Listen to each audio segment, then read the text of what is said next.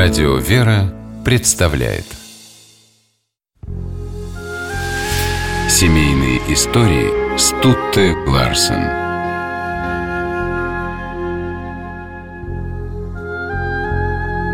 «Мой ангел, вы у меня всегда на сердце и на уме».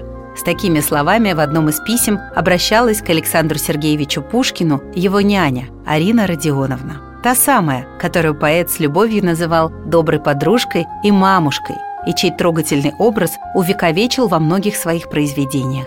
Пушкин и его няня – яркий пример душевного и духовного родства. Такого, когда доброта, тепло, искренняя любовь и забота друг о друге могут сделать по-настоящему родными даже тех, кто не связан кровными узами.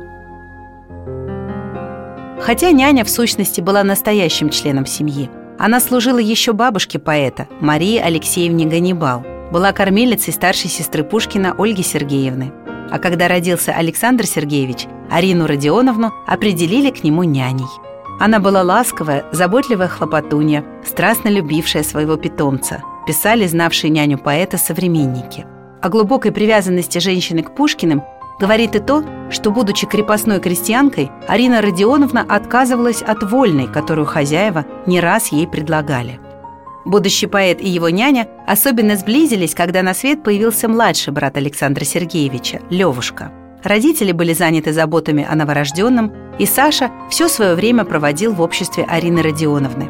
А она пела ему народные песни, рассказывала истории, удивительные, волшебные, захватывающие – Потом многие из этих преданий старины глубокой станут сюжетами знаменитых пушкинских сказок.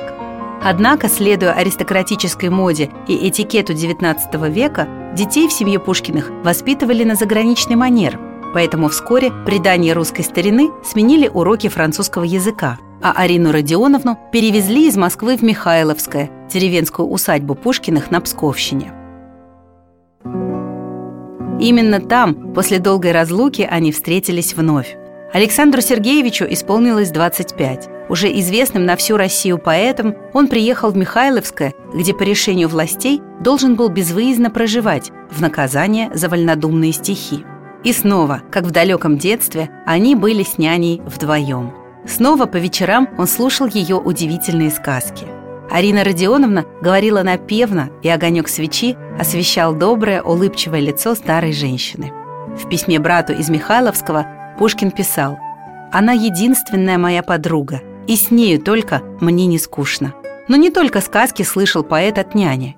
Арина Родионовна была глубоко верующим человеком, много времени проводила в молитвах. Об этом упоминает в письме к Вяземскому сам Александр Сергеевич – а когда после двух лет ссылки Пушкин получит разрешение покинуть Михайловское и уедет, няня будет слать ему полные любви письма.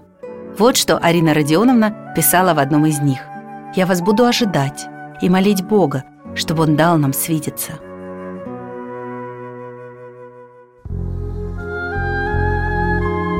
К сожалению, увидеться им больше не довелось. В 1828 году Арина Родионовна покинула этот мир – но навсегда осталась в произведениях своего горячо любимого воспитанника.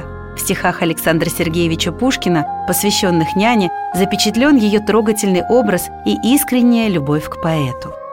«Подруга дней моих суровых, голубка дряхлая моя, Одна в глуши лесов сосновых, давно, давно ты ждешь меня. Ты под окном своей светлицы горюешь, будто на часах, и медлит поминутно спицы — в твоих наморщенных руках.